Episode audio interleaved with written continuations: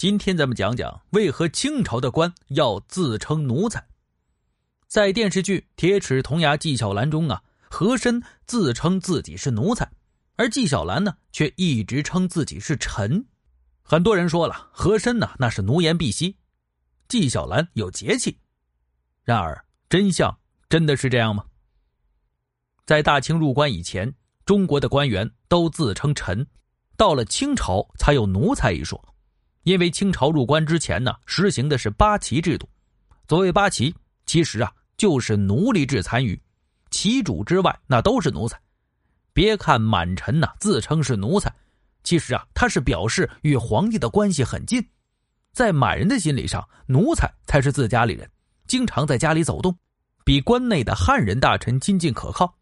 在他们看来，奴才比臣要高一等，是身份的象征。清朝的官员呢，分为汉臣和满臣。如乾隆三十八年，满臣天宝和汉臣马仁龙共同上了一道奏折，是关于科场舞弊的奏折。因为天宝的名字在前面，便一起称为啊奴才天宝马仁龙。乾隆看完奏折之后，是大为恼怒，斥责马仁龙是冒称奴才。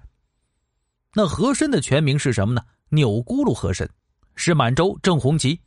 纪晓岚呢是河北沧州的汉族人，所以啊，纪晓岚自称臣。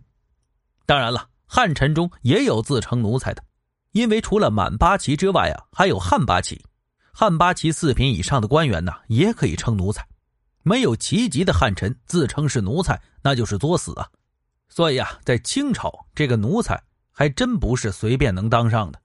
好了，这就是鬼言和大家分享的历史知识，咱们下一个作品不见不散。